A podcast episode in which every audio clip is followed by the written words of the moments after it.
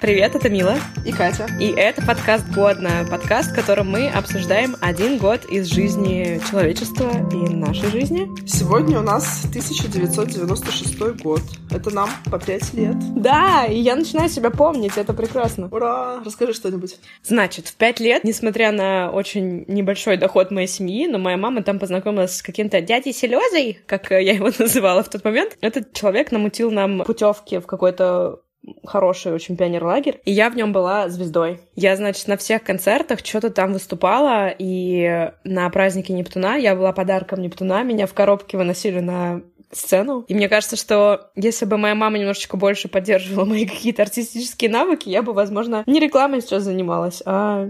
Снималась бы в рекламе.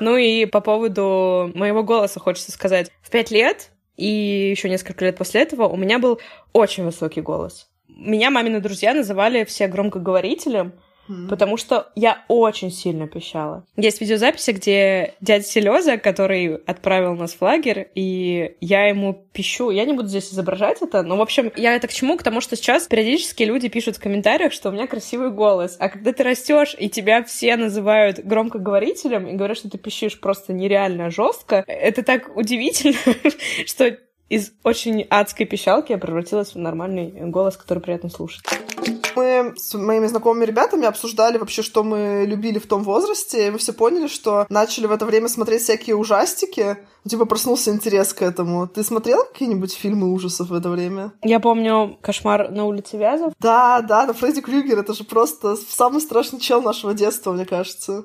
Да. Ну, на самом деле, я прям очень впечатлительная. Я почему лет с 15 не смотрю фильм ужасов, потому что мне потом очень страшно, много месяцев. И в детстве я помню. От заката до рассвета я прям помню, как я просыпалась, плакала и бежала к маме. Да, да. Ну вот мне, например, подружка рассказала про то, что она посмотрела каким-то образом фильм про Фредди Крюгера в пять лет, и потом э, спала э, рядом с ковром на стене и приснилось, что Фредди вылезает из ковра и убивает ее, это была какая-то жесть. В общем, конечно, давали нам такие фильмы смотреть страшные. Блин, родители потому что работали. Они такие, что тут, убийство расчлененка? Ну, Лишь бы ты не отвлекал от работы. Смотри. Пойдет. Я, кстати, пересмотрела как-то раз э, фильм про Фредди Крюгера, уже будучи взрослый. Я думала, что я так поностальгирую, а в итоге мне так стало ржачно, потому что там такие дикие эти спецэффекты, которые сейчас смотрятся просто очень орно. А в детстве я помню, что это было прям очень страшно, прям капец. Я не могла вообще его смотреть, я там залезала под кресло. А меня, кстати, еще брат дразнил, потому что у меня был бадлон полосатый. И он все время меня дразнил, что я как Фредди Крюгер одет. Мы жили в коммунальной квартире. Вообще, я до 20 лет жила в коммунальной квартире, в которой был э, очень... Само по себе страшно звучит. Звучит страшно, да. Особенно те ее части, где были алкаши. Вот. И у нас был очень длинный коридор. Ну, это вообще классические коммуналки питерские с очень длинным коридором. Очень длинный, это было 18 метров э, в длину. Это как э, в прошлом выпуске чувак прыгнул. Да, то есть если бы выпустить его в мою квартиру, он бы прыгнул от прихожей как раз к кухне сразу. Вот ему хорошо было, но не страшно бы ему было вставать ночью в туалет у тебя дома. Ну вот и ты прикинь, а, наша комната была в конце, ну то есть в дальнем углу, а там туалет и ванна были как раз в начале. И вот ты живешь в такой квартире, и ты ребенок, ты только что посмотрел ужастик, ты прикинь, сколько монстров я видела в конце этого коридора. Ужас. Вот так вот, коммуналки питерские, тоже травматичный опыт очень. Меня был топ-хоррор с хождением ночью в туалет. Где, когда я в гости к бабушке ездила, у нее был кот, который был просто... Он был дико злой. И он, мне кажется, он жил только ради того, чтобы убивать.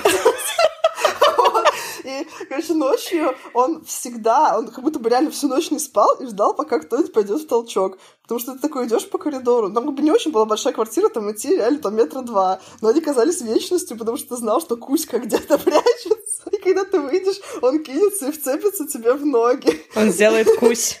Да, он сделает кусь. Он реально очень жесткие куси делал, просто капец. И вот помню, когда ты просыпаешься ночью, такой, так хочется в туалет, но может потерпеть часов 10, чтобы Кузька тебя не сожрал. Я, ну, естественно, не терпела, шла и получала люлей от кота. Ужасный стресс. Кусей. Блин, я сейчас про этого Кузьку. Тоже, когда я была вот в этом возрасте, ну, меня брат вообще любил всякие прикольчики мне организовывать, и он меня подговаривал, типа, покажи Кузьке фигу. И я такая, типа, нет, не буду показывать Кузьке фигу, он меня поцарапает. Но потом еще тупо звучит, ну, разве кот, он понимает вообще, что ты ему показал, там, фигу или руку просто? И в итоге меня брат подговорил, я показала Кузьке фигу, и он так жестко меня поцарапал, он просто мне всю руку рассадил. Причем за один удар просто, блин, до мяса. Короче, не показывайте фиги злым котам, ребята. Блин, твой брат просто появляется как какой-то... Трикстер. Доктор зло в нашем подкасте. То он тебя обитель буками пугает, то фиги заставляет показывать. Не, он такой, он типа Локи. Как бы он не злой, но поприкалываться хочет. О, Локи крутой. Ну да, вот у меня брат такой же. Ну что, к новостям? К новостям. В 1996 году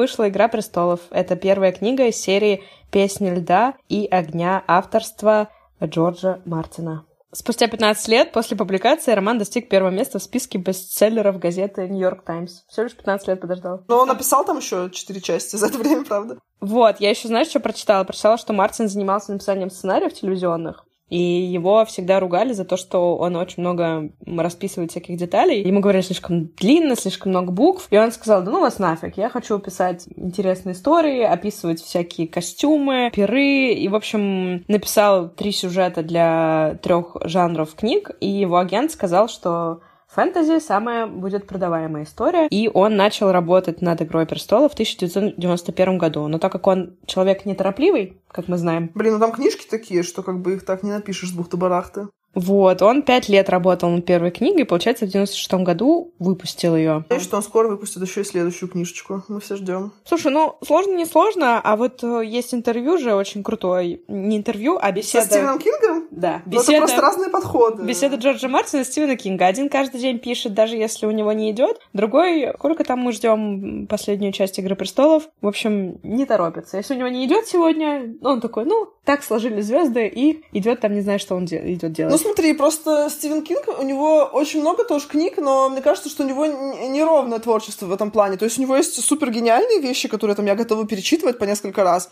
а есть какие-то книжки, которые я читаю, такая типа, ну, книжечка, ладно, окей. Ну, то есть он пишет в любом случае, да, лишь бы написать. То есть это тоже не бездарные книги, но если бы он подходил как Джордж Мартин, может быть, бы у него было в три раза меньше книг, но они были бы все там, типа, супер гениальные. Не факт. А потому что нет. говорят, что... Я, кстати, не помню, может, это сам Стивен Кинг говорил, что ты не можешь написать 10 подряд плохих книг, но... Типа, Я могу поспориться, если мы попытаться даже доказать. Чтобы написать, чтобы написать десятую хорошую, тебе нужно сделать эти 9 шагов. А ну ладно, хер-то с ним. Короче, Джордж Мартин долго пишет, надеемся, что он не умрет и выпустит э, до своей смерти финальная часть «Игры престолов». А насколько я знаю, он вроде как прописал основной, как бы, весь сюжет и финал, и, типа, в случае его смерти хотя бы мы будем знать, чем все закончилось. Потому что я знаю, что есть какие-то саги фэнтези, я их, правда, не читала, но тоже какие-то суперизвестные, где авторы умерли до завершения, и фанаты такие, хм, замечательно, теперь мы никогда не узнаем, чем закончилась вся эта замута. Блин, это ужасно, на самом деле. Ты же даже не можешь такое загуглить. Ну да, ты, ты никогда не узнаешь. Воображение другого человека. Ну, если что, у нас есть э, потрясающий финал сериала. Ну, посмотрим, насколько там будет совпадать, потому что говорили же, что в какой-то момент сериал перестал уже совпадать с книжкой. Ну, в смысле, я сама это видела, так как я читала последнюю книгу, которую он написал, и там куча персонажей появилась, которых в сериале их даже вообще нет. Очевидно, что там какие-то есть другие сюжетные линии. В этом году состоялся первый в истории чемпионат мира по сноуборду. Любименький мой вид спорта. Да, а я им один раз попробовала позаниматься, и с тех пор на лыжах катаюсь. И с тех пор, и с тех пор, и с тех пор на лыжах в стену въезжаешь. Да, я добилась, знаете, некоторых успехов э, в лыжном спорте. Не каждый может похвастаться. Да, в, в дисциплине въезд в стены ресторанов на горнолыжном курорте. Это была не стена ресторан, прошу, это был рекламный щит. А у меня новость про то, что 15 января поженились Майкл Джексон и Дебби Роуи. Это был второй брак Джексона. Я сначала про первый расскажу. Первый брак Джексона был с Лизой Марией Пресли. Это была единственная дочь Элвиса Пресли. И эта дочь была замужем за двумя мужчинами, Николас Кейдж и Майкл Джексон. Как тебе такой набор? Довольно странно, что вот ей они оба понравились. Мне кажется, они такие разные. Да, но Николас Кейдж-то в те годы был э, вообще суперзвездой, это сейчас он какой-то немножко такой мемный персонаж. Ну, все равно такой немножко странненький, тебе не кажется? Даже в те годы был. Ну да, он, у него просто такое плачущее лицо, он всегда немножко страдает. В общем, да, это была его первая жена, а вторая жена является биологической матерью его двоих детей. А она вообще на самом деле была медсестрой. Она была ассистенткой дерматолога Майкла Джексона. А, то есть она помогала ему стать таким беленьким? Она помогала в лечении, оказывается, у него была витилиго. Я не знала. Интересно, может быть, он из-за этого решил белым таким стать? Такой, так, у меня тут так намешаны цвета. Ладно, тут уж э, дерматологам нужно разбираться, какие там проблемы с кожей были у Майкла Джексона. Может быть, просто у него потом витилиго захватило все его тело? Да, и он стал белым. И нос захватил его тоже с собой. В 99 году, всего лишь три года спустя, они развелись, и все права на опеку над детьми получил Джексон. И ходят слухи, что взамен жена получила 8 миллионов долларов и дом в Берли-Хиллз. А за сколько ты готова продать своих детей? Такой вот интересный вопрос. В этом году вышли первые игры про покемонов, с которых началось все покемонство. Вышла она на портативной игровой консоли Game Boy. Вот, а я, кстати, вообще никогда не задумывалась над названием. Я только сейчас поняла, что такое покемон. Я думала, это просто типа слово и слово какое-то. Ты знала, что значит покемон? Нет. Это Pocket Monster. Ха, гениально. Да.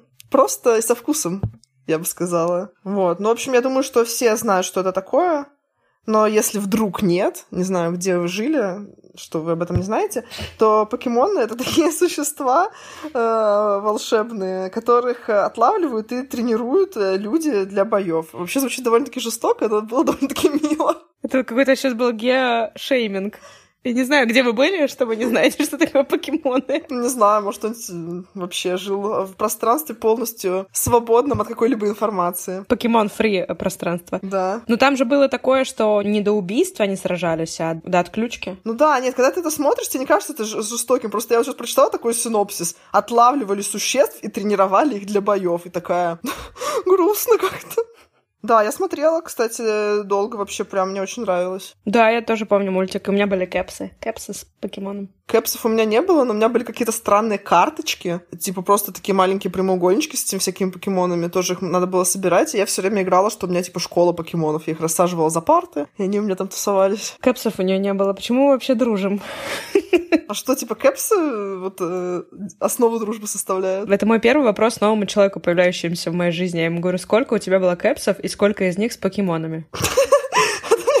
напоминает, как в этом, в «Ходячих мертвецах» там просто была такая тема, что они, когда встречали каких-то новых чуваков, они говорили, сколько ходячих ты убил, а сколько людей. И это был такой у них, типа, вопросы на вхождение в их тусовку. И такая тоже, сколько боев с покемонами в кэпсах ты провел, а сколько выиграл.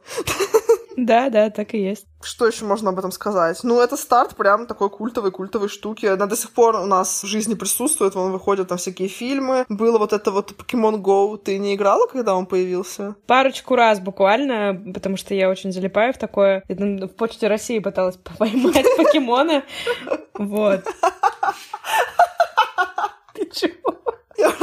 Я вспомнила. Я тоже совсем чуть-чуть поиграла в эту фигню, но я помню, что мне все время, когда это делала, мне казалось, насколько я странно выгляжу со стороны, когда ты стоишь такой посреди улицы, как дебил, просто крутишься с этим телефоном. И я представила просто, как ты на почте России. Такая в очереди окруженная бабушка. Я такая, отойдите, отойдите, у меня там чермандер. Ну, блин, примерно так и было, но я как-то чуть не особо много поиграла в это. На самом деле, слыхала, что один пацан поиграл так в соборе и срок получил, между прочим. Надеюсь, там был хороший покемон какой-то этого стоил. Да, надеюсь, он того стоил. А помнишь же, что там была какая-то тема с тем, что... Ну, они как-то рандомно, да, появляются на карте, по идее, и что некоторые появлялись в каких-то супер темных закоулках, каких-то промзонах, и всякие бандиты, они, типа, вычисляли, что там, ну, есть покемон какой-то, и понимали, что туда будут приходить люди с мобилами, в эти странные места, они просто там сидели, и там приходила куча лохов, которые искали этих покемонов, и они такие, ну привет, ваш телефончик. И так, короче, это было безостановочное производство. Конвейер такой. На самом деле это гениально. Как бы ты точно знаешь, что туда придет чел с телефоном. В общем, все ради покемонов. Начала выходить Сабрина маленькая ведьма.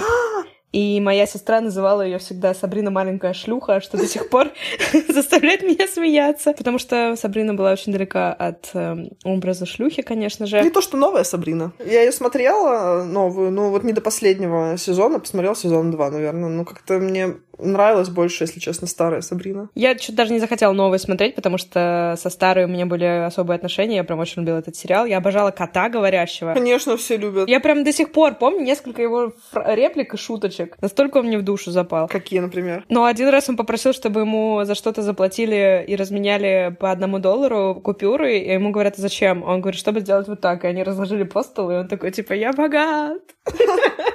Блин, он такой клевый был. Мне кажется, он был самым смешным в этом сериале. А в новом сериале даже он не говорит ничего. Отстойный кот. Вообще. Ну, в новом там какая-то очень феминистическая повестка жесткая. Я вообще-то за феминизм, но не за то, что прям вот его настолько там, типа, мужики, отстой! Женщины классные. Они могли с тем же успехом просто так вот говорить все серии. И был бы такой же результат. Да, я тоже об этом слышала. Ну ладно, каждому свое. Каждому поколению своя Сабрина маленькая шлюха.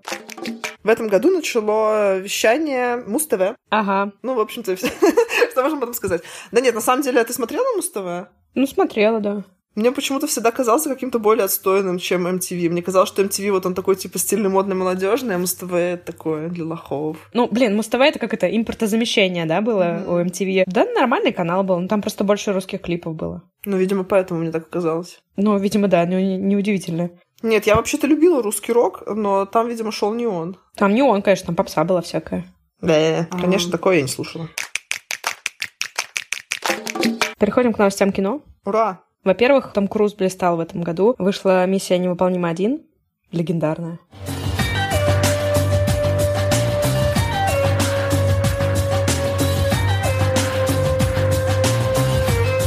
Я хочу сказать, что у меня был припадок в прошлом году. Я после того, как на нескольких ТВ-шоу посмотрела интервью с Томом Крузом, что-то я как-то впечатлилась тем, какой он молодец в плане отношения к делу. Про него там разные слухи ходят про его там религиозность. Это как бы меня, если честно, мало волнует какая разница.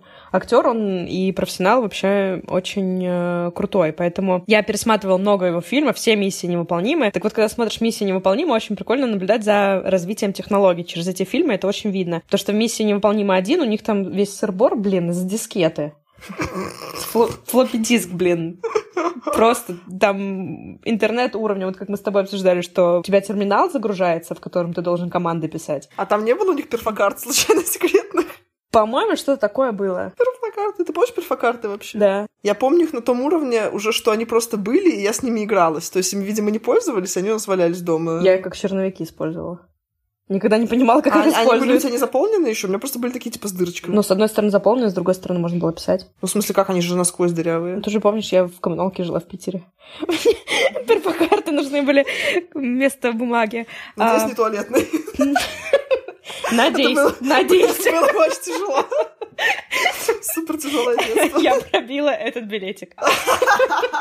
Так вот, миссия невыполнима были дискеты. Миссия невыполнима 2 уже появляются цифровые камеры и какие-то там первые а со спутника фотки. Ну и начиная с третьей, там уже видно, что ускорилось э, развитие технологий, то есть там уже и у них там всякие примочки более крутые. Но вот это вот от первый, второй, третий фильм очень интересно смотреть именно с точки зрения того... Они застали прям вот этот э, адский разгон. Как и мы, собственно. Да. А еще в этом же году с Томом Крузом вышел Джерри Магуайр, тоже хороший очень фильм, который тоже пересмотрел в прошлом году в потоке Тома Круза. Оттуда есть эта легендарная э, цитата «Show me the money». Ты знаешь, помнишь ее? Что-то нет, не помню. Они там по телефону разговаривают. Там же сюжет в том состоит, что Том Круз, э, он же Джерри Магуайр, э, он спортивный агент, который ушел из большой компании и стал самостоятельно заниматься. И к нему пришел только один клиент, чернокожий, не помню, какой был вид спорта. Вот, и у них очень забавный есть разговор.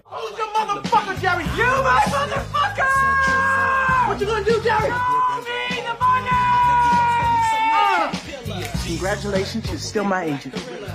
И Том Круз получил за этот фильм э, номинацию на Оскар за роль мужского плана, моего любимого. Опять же, классное название, мне кажется, его должны использовать потом в киноакадемии где-нибудь. Роль мужского плана, я уверена, что я сейчас трендсеттер. Через пять лет просто все так будут называться. Скорее всего. Так, а еще в этом году в Японии начали продажу первых DVD-дисков и проигрывателей. Вот, кстати, интересно, там вот в «Миссии невыполнимой» еще дискеты были, а в Японии уже DVD начали продавать. Вот, а в Америке через год они начали продаваться, значит, наверное, во всем мире еще чуть попозже, но все равно какой-то прям стык такой. Где-то еще дискеты, где-то уже DVD-шки. Ну, там кино пока снимешь. Тоже еще там годик прошел. А прикинь, да, они начали снимать «Миссию невыполнима», когда еще были дискеты, а пока они снимали, уже дискеты канули в лету, и такие, блин. Не, слушай, я с дискетами еще в 2000 в школу ходила, поэтому... Ну, вообще, кстати, я тоже помню, что был какой-то прикол сначала с записью на дискеты. Блин, ну капец, какой-то реально такой стык, когда у тебя и дискеты, и DVD. Я одновременно в школу приходила с дискеты и с первой флешкой мамы на 128 мегабайт. То есть как бы тогда еще не было столько всяких э, бесполезных вещей, типа вот попробуй же ТикТок весь запиши куда-нибудь. Угу, на дискету. У меня еще есть два фильма. Давай, давай. Во-первых, вышла легендарная э, Ромео и Джульетта База Лурмана. Я не смотрела. И ты еще на календарике с собой носила Леонардо Ди Каприо. А «Титаник» позже вышел? На год Так позже. я с «Титаника» начала его смотреть и любить. Тогда еще не любила. Блин, ну нет, Ромео... у меня любовь к Ди Каприо началась с Ромео и Джульетты, потому что это, во-первых, э, Ромео и Джульетта перенесен современность, они там все пушками машут, но при этом пушки, модели у всех пушек названы были как мечи там типа как Sword, еще там что-то. Вот. И мне кажется, даже сейчас интересно посмотреть. Они там читают стихи Шекспира, и Леонардо там очень молодой и красивый, но при этом я прочитала, что Мэтью МакКонахи рассматривался на роль. А еще вышел фильм, который я очень люблю, но мне кажется, что его не все смотрели, но у нас вся семья его просто обожала. Майкл он назывался. Вообще не знаю такого. С Джоном Траволтой. И Джон Траволта там играет э, ангела настоящего с крыльями, который жил в каком-то отеле в городе в американском, бухал, ругался, вообще там не очень себя так прилично вел. И он- там было таглайн, типа, он э, ангел, но он не святой. И у него там были всякие смешные ситуации, вот. И я, я оттуда запомнила на всю жизнь, что он сказал, что он придумал очередь. Ему говорят, в смысле ты придумал очередь? Он говорит, ну люди толпились, и я, так, я такой говорю, ребят, встаньте в очередь. Это очень прикольный фильм. Можно добавить в наш с тобой бесконечный список фильмов, которые мы Не- должны не вместе пересмотрим. посмотреть. Да, у нас есть список фильмов, которые мы должны посмотреть, но мы никогда их не посмотрим, потому что всегда, когда мы встречаемся, мы записываем подкаст. А, еще в этом году начало вещание СТС. Вот это клевый канал. Я его очень много смотрела всю свою жизнь подростковую, детскую. Да, я хочу сказать СТС большое спасибо за «Квантовый скачок», «Рыцарь дорог», Сабрина маленькая ведьма, опять Сабрина же. маленькая ведьма, Чарльз в ответе, Зена королева воинов, Приключения Геракла. А еще все клипы Аврил Лавинь. Это все было на СТС. В общем, СТС это любовь. В этом году клонировали овечку Долли. Ну, это прикольная новость, потому что я помню, что это такая была какая-то тогда сенсационная новость, она везде была. Я помню, еще тогда смотрела сериал «Клон», и тут раз новость про то, что овечка Доли клонировали. И ты такой, «А, вот это поворот. Да, но просто тогда, когда вот это появилось, мне сразу стало казаться, а, ну все, теперь всех будут клонировать. Ну, то есть, как бы вот прошло сколько лет, в принципе, нашей жизни мало что изменилось в этом плане, а тогда, когда это произошло, я подумала, ну все, вот, ну будущее, теперь у нас у всех будет по 100 клонов. 23 ноября 96 года появились тамагочи. У, класс. Сначала виртуальный питомец жил внутри картриджа для портативной консоли Game Boy от Nintendo, Вот это та же, где покемон э, вышел, по-моему. а потом взяли и отсоединили тамагочи в отдельную игрушку, и это возымело очень крутой эффект, потому что были проданы десятки миллионов по всему миру, появились куча копий. А еще, прикинь, есть такое психологическое явление, как эффект тамагочи. Что это значит? При этом люди становятся эмоционально зависимыми от робота или другого виртуального объекта. Это у нас у всех с телефоном. Да. Такое отношение человека может быть и к сотовому, и к роботу, или к компьютерной программе. То есть, наверное, если ты там очень хочешь какую-нибудь игру поиграть, это тоже эффект тамагочи. У тебя был же тамагочи? Конечно, я обожала тамагочи. У меня был даже не один. Я даже помню какой-то магазин, в котором я покупала тамагочи. Такие, знаешь, еще были полупустые постсоветские магазины, но в них уже можно было купить Там один тамагочи. тамагочи такой лежит посреди витрины. Ну, типа того, тебя. да. У меня тоже был, у меня был один. Я его очень хорошо помню. Прям вот визуально. Я, кстати, посмотрела, что вот в России прямо сейчас можно заказать там типа на Озоне, на Wildberries порядка 300-400 рублей стоит. На Алике вообще от 60 центов до доллара один тамагочи. Нужно обложиться тамагочами и всех их кормить, и они все будут умирать. Я реально захотела тамагочи. Я без шуток закажу себе тамагочи. Я хотела еще про тамагочи сказать, что он вышел, да, в 95-м, получается, а в 96-м вышел да. Тамагочи, а у нас он как-то немножечко попозже появился, потому что я помню, что у нас он в школе уже был. Это был бич наших учителей, то, что появился Тамагочи, потому что это сейчас там в телефоны все залипают на уроках, а изначально как бы мы приходили на уроки с максимальной концентрацией, потому что у нас не было ничего, ну, как бы чем еще заниматься на уроке, мы только занимались. А потом появились Тамагочи, и все, естественно, хотели за своими питомцами следить и на уроках, там их подкармливать и все такое и учителя ужасно бесились и отнимали их у нас. И у нас даже вот в первом классе был какой-то, ну, типа выпускного и, или какой-то просто там концерт для родителей, и мы там все частушки всякие пели смешные. И у меня была как раз частушка про тамагочи мне дали, потому что, видимо, э, может, меня больше всех, что ли, заставали за этим занятием, хотя сомневаюсь. Вот, я даже до сих пор ее помню, что я там пела, что мы учились еще лучше, если бы не тамагочи, Э, жмем на кнопку, ждем сигнала, успеваемость упала. Но это все было, естественно, под такой развеселый мотив аккордеона. Успеваемость упала. Да, мы бы учились еще лучше, если бы не намного. Юрий Лужков избран мэром Москвы, и он целых 18 лет занимал этот пост. И, в общем, если послушать, что про него говорит Варламов, ничего хорошего. Но при этом при нем восстановили храм Христа Спасителя, а еще открыли э, памятник Петра Первого, который... О, вот это гигантский, да, который? Да, угу. который сделал Зураб Церетели, но, понимаешь, в чем дело? Зураб Церетели старался, и вообще-то это был Колумб. А в конце решили, что не патриотично, и поменяли ему голову на Петра? Слушай, если бы просто США, Испания, латиноамериканские страны подарок кавычках, от Зураба Церетели не приняли. А, серьезно? Потому что, блин, потому что Зураб Церетели, он делает э, странные вещи, или даже страшные вещи. И, в общем, это переделали в Петра Первого, и до сих пор сейчас э, обсуждают, а не стоит ли это все убрать из центра Москвы куда-нибудь. Слушай, я уже так привыкла к нему в Москве, не могу сказать, что он прям как-то ужасно смотрится там. Ну, стоит, стоит. Лучше, чем тот, который в Петропавловке у нас. Но он очень огромный. Он, не, он слишком огромный для в ландшафта. В Москве, типа, мало огромных вещей. Окей. В год его правления Манежную площадь превратили вот э, придали ей современный вид, плюс открыли ТРЦ «Охотный ряд». Я, когда первый раз оказалась в ТРЦ «Охотный ряд», мне было 16 лет, и это был просто отвал башки. Я подумала, ничего себе, торговый центр под землей. Вот, сейчас, конечно, ты такой думаешь, ну и отстойный тут торговый центр. В этом году была создана первая российская поисковая система Рамблер. У, это в прошлый раз у нас было про Яху? Да, а теперь вот, да, теперь в России сделали. Кстати, когда вот у всех начали появляться электронные почты, мне брат сделал именно на Рамблере почту, и хотя как бы уже с тех пор у всех было куча почт, и в основном сейчас на Гугле, да, у всех почты, у меня до сих пор осталась моя самая первая почта на Рамблере, я так ей и пользуюсь. Как она у тебя называется? Так я и сказала тут прям всем. Так, а Кейт Строубери, там обычно такие названия. Я тебе скажу потом свое название, оно не менее дурацкое. Ты можешь сейчас сказать и вырезать потом. Кейт Ло я так назвала, потому что типа Джей Ло, э, и я типа Кей Ло. Давай мы, не будем, давай мы не будем это вырезать. Да, чтобы мне мои фанаты потом писали на мою рамблер почту среди всего этого спама. Ладно, хорошо, оставим, так уж и быть.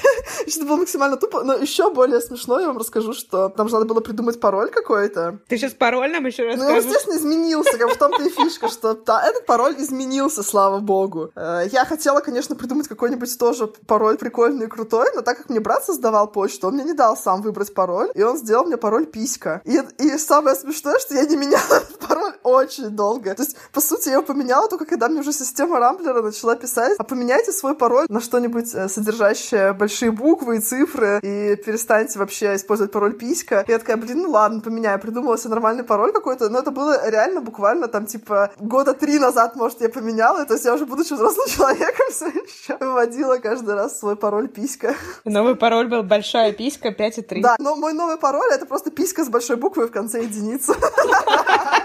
Дорогие взломщики, welcome. Ну да, в общем, спасибо брату за мой пароль. Он, наверное, думал, что, типа, он поржет, а я через месяц поменяю, а в итоге я, не знаю, лет 15 пользовалась. Конечно, это удивительно, что ты пользуешься Рамблером до сих пор. Я даже забыла о существовании такой вещи, как Рамблер. Я не знаю, зачем мне его менять. Но у меня есть почта на Google, естественно, которую я использую только для всяких аккаунтов своих. А в Гугле у тебя какая? А там я сразу писькой назвалась, чтобы не мучиться. Пароль попка. Музыкальные новости. Во-первых, появилась группа номер один в ностальгическом листе всех, кто рос в 90-х. Руки вверх. Ой, ничего себе. Они выпустили трек «Малыш». Песенка для меня. Я хороший мальчик. Вот, ну и, в принципе, буквально через 2-3 года от этого момента они уже начнут покорять и целовать 18-летних во все места. Ю. Они будут целовать в твой пароль всех 18-летних. Ужас какой. Но еще вообще много групп появилось прикольных. Например, вот группа Nickelback. Ты такую-то знаешь? Господи, обожаю. Слушай, я была на концерте Nickelback э, в СКК, который снесли, к сожалению. И вообще, в СКК у меня были лучшие, одни из лучших концертов в Питере. Mm, вот, кстати, тоже. Они потрясающие, клевые, они привезли нереальное количество оборудования, у них очень крутое шоу было. И я помню, что это редко какой концерт такой эффект на меня оказывал. Я несколько дней еще ходила под впечатлением, то есть меня не прям не отпускала. Круто. Да. А я вот их не особо слушала. Я помню, только у них какая-то такая грустная песня есть, которая про что-то там look at this photograph. Это они же? Look at this photograph. Every time I do, it makes me laugh. Да. Но она такая, она ностальгическая. Ну да, как наш подкастик. Не, я их люблю у него. О, это, господи, я забыла имя его. Он же еще женился на Аврил Лавинь относительно недавно. А то есть он skater boy? Да, skater boy. Ну, просто тембр голоса у солиста. Сейчас все такие, о, фанатка, даже не помнишь солиста? Да, не помню. Забыла я, как его Вот тебя бы избили бы в Москве, если бы ты пошла за нашивками группы. Я просто помню... Отсылка к прошлому выпуску. У нас даже в школе было такое, что если кто-то говорил, вот, мне нравится Linkin Park, а, а ты не мог назвать всех по именам, то тебе говорили, ой, тоже мне нравится и Linkin Park. Кстати, да, я тоже помню, что я учила. Чед Крюгер звали фронтмена. Катя, ты знаешь, что такое Nickelback? Нет. Это значит 5 центов на сдачу. Mm. Никель — это монеточка, и один из участников группы работал в кафе, и это буквально значит «вот ваши 5 центов». Нормально. Кстати, монеточка так бы могла называться на английском. Я, значит, хочу сказать, что вышли две песни, и мне кажется, они как-то связаны. Во-первых, у Иванышек International вышла песня «Тучи». Тучи, тучи, тучи, как Ой, мне нравится эта песня. Да, у них вообще в начале творчества были прям очень крутые песни. И в этот же год у Ирины Аллегровой вышла песня «Я тучи разведу руками». Я тучи разгоню руками в прошлое закрою дверь как ты думаешь, эти песни как-то связаны? Это одни и те же тучи? А если бы сейчас они делали, то Иванушка Интернешнл бы ей ответили бы еще какой-нибудь песни с каким-нибудь панчем. Типа, что мы нагоним еще больше туч и вообще устроим град и ураган. Как сейчас любят современные музыканты. Какую-нибудь дуэль в песенках. В этом году еще образовалась группа Лорди, о которых мы почти ничего не знаем, кроме того, что они выиграли Евровидение от Финки. Они какие-то были очень нетипичные просто для Евровидения чуваки. Они же какие-то типа экшен метал группа какая-то адская. Я помню, что в тот год было очень обидно, потому что там были очень красивые песни и Лорди. Ну, выиграли они. Да. А я еще помню, как мне было обидно, когда мне из Финки кто-то принес подарок, такую большую конфету с надписью «Лорди». И я подумала, ну, что-то вкусное, она оказалась лакричной. Вот тоже, это было много вкусных конфет, наверное. Была конфетка «Лорди». А мне досталась она. В этом году впервые шоу Lord of the Dance вышло с Майклом Флетли. Мне тут э, сказали, что надо пояснить за эту новость. Потому что никто не знает. Но вот если кто-то из моих танцевальных друзей слушает, то они знают. Я занималась, кстати, кучу лет э, ирландскими танцами, про это будет э, потом много разной информации. В общем, это культовое ирландское шоу, когда вот э, людям говорят, что ирландскими танцами занимался, они все начинают так ногами сучить и говорить, ой, это как вот риверденс. Ну вот Риверденс был сначала у Майкла Флетли, а потом уже Lord of the Dance. Короче говоря, очень красивые ирландские танцы под классную ирландскую музыку. Очень задорно, очень здорово. Но это как бы легендарное шоу такое. Ну все, хорошо. Ты просто так на меня смотришь, типа, все еще никому не интересно. Я просто не знаю, как прокомментировать э, ирландские танцы. Прокомментируй, что ты на моей свадьбе делала попури из разных танцев для меня в подарок, в том числе ирландские туда включила, потому что я ими занималась, а я потом э, спрашиваю Милу после, а это что такое было? Она обиделась. Да, это вообще-то было очень похоже на ирландские танцы. Не знаю, там, какие вы танцевали ирландские танцы, а в умах среднестатистического россиянина они выглядели так, как в нашем танце. Ну, вообще, да. Надо было Lord of the Dance пересмотреть побольше раз. Вот если бы я тогда знала... Все, подошел к концу 1996 год.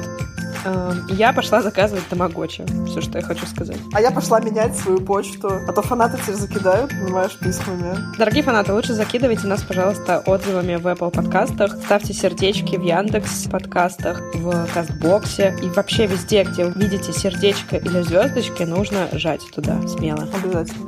Да, потому что нам, во-первых, очень приятно, а во-вторых, это помогает подкасту э, стать более заметным. А учитывая, что мы молодые, хотя мы не очень молодые, а В подкаст мол- смысле? молодой, э, поэтому нам нужна ваша поддержка. Все, всем пока. Пока-пока.